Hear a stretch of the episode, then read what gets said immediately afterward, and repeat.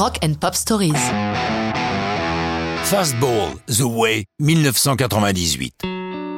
Bonne idée qu'a eu Tony Scalzo, bassiste de Fastball, de lire dans le Austin American Statesman une série d'articles sur la mystérieuse disparition d'un couple de personnes âgées, les Howard. Originaires de Salado au Texas, ils doivent se rendre à une fête à Temple, à 15 km de chez eux.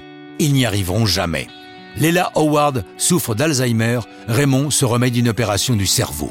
Pour sa chanson, Tony romance l'histoire, imaginant un couple de personnes âgées décidant de tout larguer sans rien dire à leurs enfants et disparaissant volontairement pour vivre leurs vieux jours à l'aventure. La réalité est moins riante. 13 jours après leur disparition, l'Oldsmobile Delta 88 des Howard est retrouvé sur le bord d'une route à des centaines de kilomètres de leur destination. Ils sont morts. Tony a terminé sa chanson The Way lorsqu'il apprend leur décès. Comme il précise lors d'une interview, je n'ai pas eu de remords d'avoir fait la chanson, car si je me suis inspiré de leur histoire, j'ai ensuite fait appel à mon imagination pour partir ailleurs.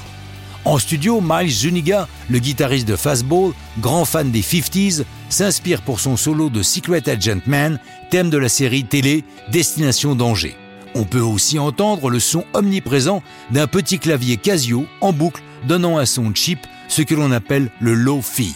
The Way démarre par les grésillements d'une radio dont on tourne le bouton à la recherche d'une station, pour s'arrêter sur The Way, qui en son début conserve un son très faible, pour démarrer plein pot à la phrase They drank up the wine. Techniquement, nos trois Texans ne se sont pas trop cassés la tête, ils ont mis un micro devant les haut-parleurs d'un autoradio et ont vraiment tourné le bouton, donc si vous prêtez l'oreille, vous avez un échantillon de ce qui était diffusé sur les radios de Los Angeles en 97. Miles Zuniga précise Je ne sais pas pourquoi, mais à cette époque, tout le monde mettait des effets bizarres dans les chansons. On a eu de la chance de faire ça à ce moment. Deux ans plus tard, ça aurait été ringard. La chanson faillit bien ne jamais sortir. Ils sont signés sur Hollywood Records, une filiale de Disney. Mais la compagnie va mal et c'est une valse permanente des dirigeants. Normalement, après les faibles ventes de leur premier album, le label aurait dû leur rendre leur contrat. Mais c'est une telle anarchie qu'il n'y a personne pour prendre la décision.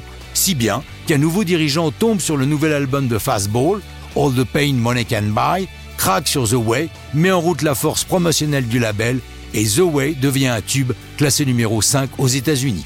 D'autres succès vont suivre pour Fastball, mais ça, c'est une autre histoire de rock'n'roll.